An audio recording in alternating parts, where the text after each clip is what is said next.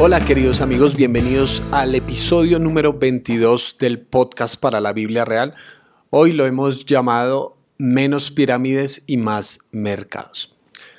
Te hago una pregunta de forma muy personal y es, ¿por qué haces lo que haces? ¿Cuál es la primera respuesta que se te viene a la mente? Eh, de pronto estás estudiando o ya estás trabajando. ¿Por qué haces lo que haces? ¿Cuál es la respuesta primaria, la, la, que se dispara en tu corazón? He trabajado con jóvenes por más de 15 años y una de las cosas que me he dado cuenta es que a veces cuando van a decidir su carrera, uno de los criterios más importantes es el dinero que uno les pregunta a ellos, bueno, pero ¿por qué vas a estudiar esa carrera? Y es la respuesta para muchos es porque esa carrera da plata. En ocasiones nuestro criterio para elegir un trabajo eh, es sencillamente que tenga una determinada cantidad de ceros eh, en el cheque después de un número grande. ¿Por qué haces lo que haces? ¿Cuál es tu primer motivador? Y, no pienso que el dinero esté mal, ¿no? ¿no? No pienso, pues, porque lo necesitamos en el mundo en el que vivimos. No, no funcionamos por el trueque, funcionamos por el dinero. Pero cuando nos centramos solamente en el dinero, eh, nos damos cuenta que el dinero tiende a ser bastante tiránico. Que el dinero se puede convertir fácilmente en el ídolo de nuestra vida. Y tú normalmente quieres más de aquello que adoras. Si adoras el dinero, ¿qué vas a querer? Más dinero. Entonces se vuelve de pronto algo obsesivo, ¿sí? Y, y no es que el dinero esté mal, pero es que el dinero es un medio, no es un fin. Y el problema es cuando convertimos este medio en un fin para nuestra vida, que pensamos que lo importante es obtener más y más y más dinero. Y eso se convierte en el enfoque de nuestra vida y muy fácilmente podemos pasar por encima de otros para obtener un peso más, un dólar más, un euro más.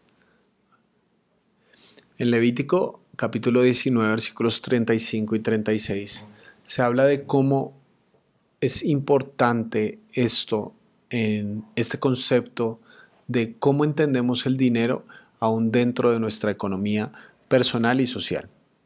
Dice así, no cometan injusticias, falseando las medidas de longitud, de peso y de capacidad. Usen balanzas, pesas y medidas justas.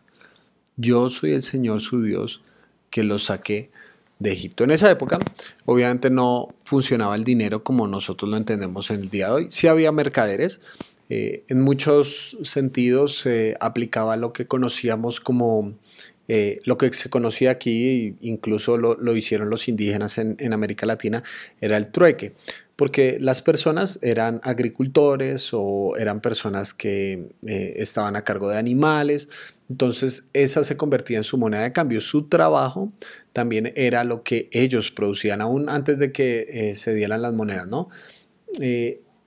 entonces estas personas usaban esto, ¿sí? para traficar. Entonces, por ejemplo, yo tengo mil ovejas. Sí, pero no solamente necesito las ovejas, también necesito arroz, también necesito otro tipo de bienes como vegetales, pero yo no los tengo en mi campo porque yo me he dedicado a criar ovejas. Entonces, ¿qué hacía yo? Llevaba una oveja y, eh, y la llevaba al mercado y me acercaba a aquella persona que tenía vegetales, que efectivamente sí había dedicado su vida a, cosechar esos vegetales que yo tanto necesitaba llegábamos a un acuerdo de, diferentes formas, entonces tú me vas a dar 100 kilos de eh, pimentones, por decir algo, me vas a dar 10 kilos de pimentones, 20 de tomate y 50 de, de cebolla, que estoy diciendo como para alimentar un batallón, pero esa es la idea. Entonces, por una oveja que pese 20 kilos. Ese es el, ejemplo, ¿no? Pero entonces, hay un dicho en Colombia que es, echa la ley, echa la trampa, porque ¿cómo miden eso? Entonces tiene que haber algo externo, ¿sí? Tiene que haber algo externo, tiene que haber, algo que, eh, balanzas que pesen a los animales, que pesen las cosechas, eh, se tiene que medir la longitud y, también se tiene que medir si es algo, por ejemplo, un saco de algo, cuál es la capacidad de ese saco para recibir X cantidad de kilos o lo que sea. Eh, entonces la gente muy, ah, diríamos, muy sabiamente, muy vivamente, aparentemente, empezó a alterar, eh, alterar las balanzas. Eh, entonces, por ejemplo, le ponía ya un peso de más a esa balanza y eso quería decir que cuando ibas a sumar algo aparecía con menos peso del que en realidad tenía. O, por ejemplo, si querías mostrar que tenías más algodón, por decir algo, entonces eh, lo mojabas un poco para que pesara más eh, y tuvieras que dar menor cantidad para obtener lo que tú querías. Entonces, la gente, los seres humanos, son muy creativos para la injusticia, porque ese es el punto.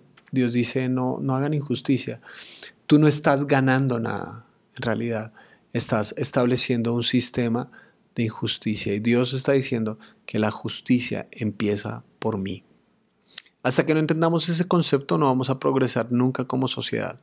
Si, pensamos que la justicia es eh, responsabilidad de alguien más, responsabilidad de eh, el Estado, de una estructura más grande, pero yo no empiezo a hacerlo por mí mismo, voy a seguir perpetuando un sistema de injusticia.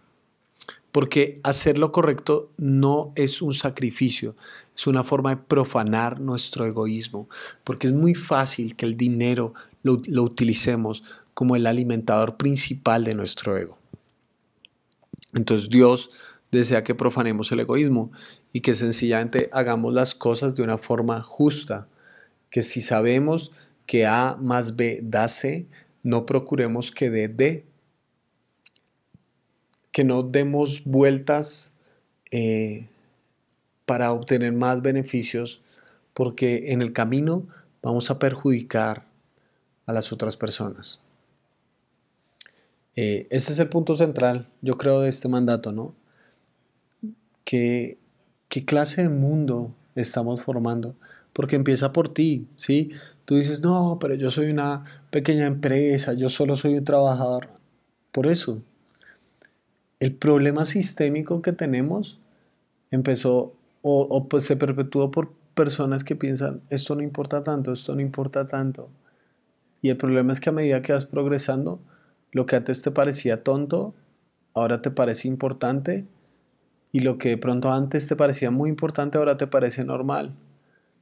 Antes, para nosotros, cuando éramos niños, dos mil pesos era una riqueza. Hoy en día, eso no alcanza ni para el bus. Entonces, lo que considerábamos importantísimo, hoy en día es simple, pero el punto sigue siendo el mismo. A medida que vas progresando, a medida que vas avanzando en tu vida, ¿qué clase de mundo estás creando? Por ejemplo, si tú quieres tener una empresa, ¿qué clase de mundo va a crear tu empresa? ¿Va a crear un mundo justo un mundo donde no se, llene solamente el bolsillo, el presidente, el CEO de la empresa, sino donde bendigas a otras personas. Ah, hace poco mi, esposa estuvo eh, visitando una empresa en Filipinas que se llama Human Nature y una de las cosas que más le impactó a ella y me contaba y me pareció muy bonito es que por un lado esta empresa es responsable con el medio ambiente, o sea, hacen productos que no usen químicos que son nocivos para el medio ambiente, los hacen de extracto natural, pero tampoco eh, son responsables con el uso del agua, etcétera, etcétera. O sea, cuidan el medio ambiente, por un lado, pero también eh, toda persona que llega a trabajar ahí desea trabajar ahí porque sabe que es una bendición para su vida. Los dueños de esta empresa no son multimillonarios, sino que han decidido que la bendición económica que ha significado el crecimiento de esta empresa sea para todos los que trabajan, no sencillamente sea para llenar sus bolsillos. ¿Qué tipo de mundo estamos creando? Porque, porque esa es la pregunta en el fondo. Si solamente creas una empresa para tener dinero, tienes muchos ejemplos de lo que eso significa. Porque te vas a meter en las cadenas de competitividad. Pero muy fácilmente, al estar compitiendo, nos olvidamos de ser justos. Porque para una persona que compita, el propósito es ganar. Para una persona que trabaja por la justicia, el propósito es hacer el bien. Dios dice, recuerden de dónde han salido. Ustedes salieron de Egipto. Y en Egipto, pues acuérdense cómo los tenían.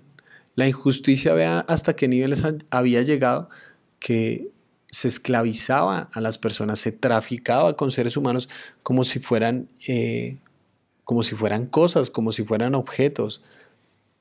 Dios está diciendo, cuando trabajes en un mercado, cualquiera que ese sea, cuando trabajes en medio de un sistema económico, cualquiera que ese sea, tú puedes ser el milagro para que otra persona se ponga sobre sus pies. Para que otra persona pueda arrancarle una bocanada de aire a este mundo hostil. Tú puedes ser la bendición para otros. Porque si la, justicia la injusticia se convierte en algo aceptable, básicamente va a ser a una sociedad insostenible. La va a ser insostenible. El mundo que tú planeas tener no debería incluir solamente el yo, debería incluir el otros. ¿Qué clase de mundo vas a formar? Esa es la pregunta que una y otra vez me hice cuando leí estos, estos versículos. ¿Qué clase de mundo vas a formar? ¿Estás dispuesto a sacrificar cosas por beneficiar a otros? Es que tenemos, tenemos esta idea que los otros tienen que sacrificarse por nosotros pero nosotros nunca estamos dispuestos a negarnos nada por los demás. Estamos formando un mundo que nos adore solamente a nosotros, que nos beneficie solamente a nosotros. Eso era lo que hacía el faraón. Eso es lo que hacía el faraón. Y yo creo que es muy diciente precisamente eh, ese, esa imagen, ¿no? Esa imagen de las pirámides. Mm, y las, pirámides apuntan hacia una cumbre. Claro, por supuesto, yo entiendo, yo sé que tenía mucho que ver con la adoración al dios Sol y con que tenía que ver con todo el aspecto místico y religioso de la época, pero quiero que sencillamente nos quedemos con el icono, ¿sí? con la forma de la pirámide. La pirámide es más ancha abajo, es decir, hay más espacio abajo, pero a medida que va subiendo vas ascendiendo y vas ascendiendo, va quedándose más solo, más solo, más solo, hasta que en la punta solamente cabe uno. Vivimos en un mundo muy piramidal. Vivimos en un mundo donde todo es competencia, donde no importa eh, a quién saques de carrera, el punto es que tú puedas llegar a la cumbre. El problema de la cumbre es que vas a estar solo, por un lado, y el problema de la cumbre es que tarde o temprano alguien va a querer venir a tumbarte de arriba. Pero esa es la clase de mundo en el que te metiste. Esa es la clase de mundo que tú estás construyendo. Estás construyendo pirámides. Y en contraste vean la otra imagen, la imagen de mercados. De los mercados de la época, ¿no? Si no, no hablo del mercado bursátil ni. Eh, si han visto películas de, de, esa época, se dan cuenta que, que son como grandes plazas gigantescas donde pues no hay escaleras, escalinatas, no sirven los centros comerciales en ningún momento, sino son carpas donde se escucha el bullicio de la gente, donde cada uno está ofreciendo diferentes cosas, donde seguramente escuchas el sonido de los animales por un lado, escuchas las voces de las personas gritando por otro lado y en la esquina ves a alguien que tiene capacidades artísticas y detrás está una mujer que está vendiendo las especias aromáticas y todo esto se une con el olor de la tierra y de la arena del desierto que de vez en cuando sopla su viento y puedes sentir las distintas texturas y los olores y los sonidos que se confunden unos con otros mientras la gente es feliz cuando sale de ese lugar porque de pronto vendió algo, ¿sí? De pronto obtuvo un beneficio y, te das cuenta que el mercado es horizontal. Si no eres tan alto, no puedes ver a mucho alrededor porque hay mucha gente y todos están al mismo nivel. menos pirámides y más mercados, menos competitividades donde pisoteemos a los otros por llegar a una cumbre y donde aprendamos a valorar el trabajo del otro, donde sepamos que somos parte de este contexto eh, multicultural, este contexto donde todos son valiosos, este contexto donde todos importan y podamos contribuir y dar nuestra pequeña contribución al mundo. No tenemos que tenerlo todo, no tenemos que pretender que lo sabemos todo, sino que sabemos que nos necesitamos unos a otros, porque así funciona este mundo y está bien. Y nos sentimos en paz con no tenerlo todo, nos sentimos en paz con que el dinero no es el que define nuestra vida, que hacemos lo que hacemos porque nos apasiona. Al principio te hice esa pregunta precisamente, ¿por qué haces lo que haces? Te vas a dar cuenta que el factor dinero como respuesta primaria te lleva a ciertas decisiones en cuanto al tipo de vida que vas a llevar.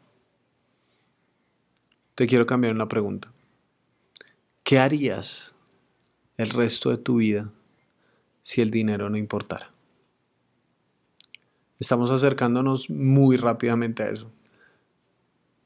En este mundo donde en el 2050 parece que, según la ONU, vamos a consumir el 80% de nuestros recursos, nos vamos a dar cuenta que ese papel moneda y esos metales nos sirven para comer y para subsistir. Y vamos a tener una guerra entera por agua y por los recursos que hoy despreciamos, por algo de comida que botamos las sobras como si fueran cualquier cosa. Pronto se acerca ese día donde nos damos cuenta que el dinero no importa tanto, donde va a importar la creatividad de las personas, el talento de las personas pero sobre todas las cosas el amor unos por otros, donde alguien deja de construir solamente para sí y construye para otros. Si el dinero no importara, ¿qué harías el resto de tu vida? En mi caso creo que sería hacer lo que hago, estar con las personas. Me apasiona la gente, hablar, escuchar, poder ayudar, en la medida de lo posible. Y hacer esto, hablar, no solo detrás de un micrófono para un podcast, sino hablar a las personas, poder darles una perspectiva ojalá diferente de la Biblia y que puedan eh, tomar una bocanada de aire en este mundo y tener algo de esperanza y de gracia, de amor para este mundo. Esto lo haría sin importar el dinero. Y sabes que me he dado cuenta que que muy fácilmente el dinero sencillamente es una consecuencia y no es lo que más importa. Por supuesto, también me preocupo cuando no hay eh, plata para, pagar las cuentas. Por supuesto que sí, soy un ser humano como cualquier otro. Sí, no quiero romantizar lo que hago, lo que soy. Pero, pero me doy cuenta del valor de lo que hacen las otras personas. Me doy cuenta del valor infinito del talento de cada ser humano que me, que me rodea. No se trata solamente de mí en la pirámide, claro, se trataría solamente de mí y de yo llegar a la cumbre, pero en el mercado. En el mercado puedo eh, ver los talentos de esa persona que es muy buena para las matemáticas. Y puedo escuchar el valor de ese músico que con los acordes que toca su guitarra eh, te toca el alma, puedo ver el valor de todos los que me rodean y puedo entender que sencillamente soy una parte, que no soy el todo, que deseo aportar mi granito de arena a este mundo. No deseo que este mundo construya todo eh, en arena para fundamentar mi vida. Sencillamente quiero dar mi pequeño aporte, quiero dar algo de lo que yo soy. Ese es el punto. Tener menos pirámides y más mercados. Que puedas entender la justicia. Haz justicia en donde quiera que te encuentres no solamente cobrando lo justo, sino valorando lo que los otros hacen. Y esa es una muestra de oración. Como siempre, al final de estos mandatos dice, yo soy el Señor su Dios, que lo saque de Egipto, porque tú eres diferente a Egipto. Tú no tienes que vivir como los demás. Tú no funcionas por las pirámides. Las pirámides quizás a lo sumo son parte de tu historia, pero no son lo que tú eres de ahora en adelante. Espero que así lo puedas ver. Te mando un gran abrazo.